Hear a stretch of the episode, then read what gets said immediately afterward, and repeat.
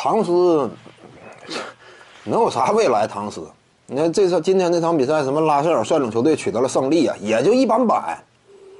森林狼队啊，单核情况之下，拉塞尔率领获得了胜利啊，这个不能说森林狼啊有出息了，未来前途很光明啊，根本谈不到嘛。这赛季森林狼不可能染指季后赛了，那也就是说呢，意味着对于唐斯来讲，这位年轻的核心领袖，就数据层面已经跻身为。就数据层面，他绝对是超巨水准。但是呢，整体的身位，目前教练呢眼中甚至都没有他这么一号了，对不对？连全明星都没进。替补呢，正常来讲，凭借他这样一种强势数据啊，场均三点几个三分球，命中率那么高效，啊，如此全面，教练都不看好他了。那现在位置越来越不行。这场比赛你别看说森林狼赢了啊。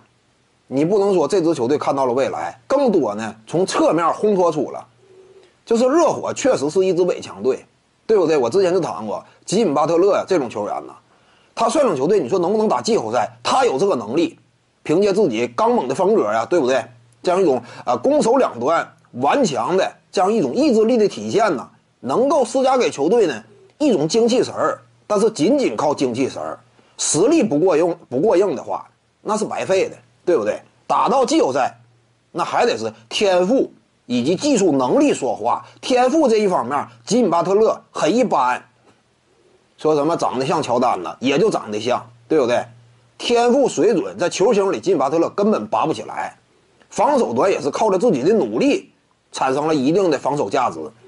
这样说，臂展呢各个方面没有实质优势。面对真特别横的，比如说什么字母哥呀、莱昂纳德之类的。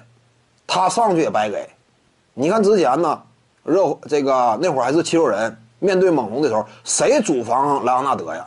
巴特勒完全被爆，那会儿不行就得让西蒙斯上，这是现实吗？所以热火队呀，靠着吉米巴特勒，他当核心老大，也就是季后赛打个第一轮。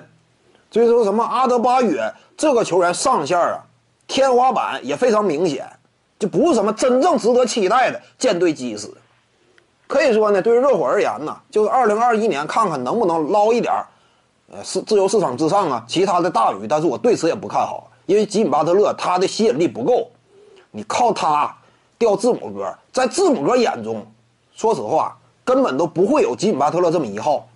我去跟你携手，说白了，我大老远的加盟你这个球队跟你携手，这都有点掉价。对于字母哥来讲也是，现在真要想争冠的话。他得找一位跟他能够基本上肩膀条齐的这样一位争争冠伙伴，对不对？找这么一位争冠伙伴，巴特勒不行。各位观众要是有兴趣呢，可以搜索徐静宇微信公众号，咱们一块聊体育。中南体育独到见解就是语说体育，欢迎各位光临指导。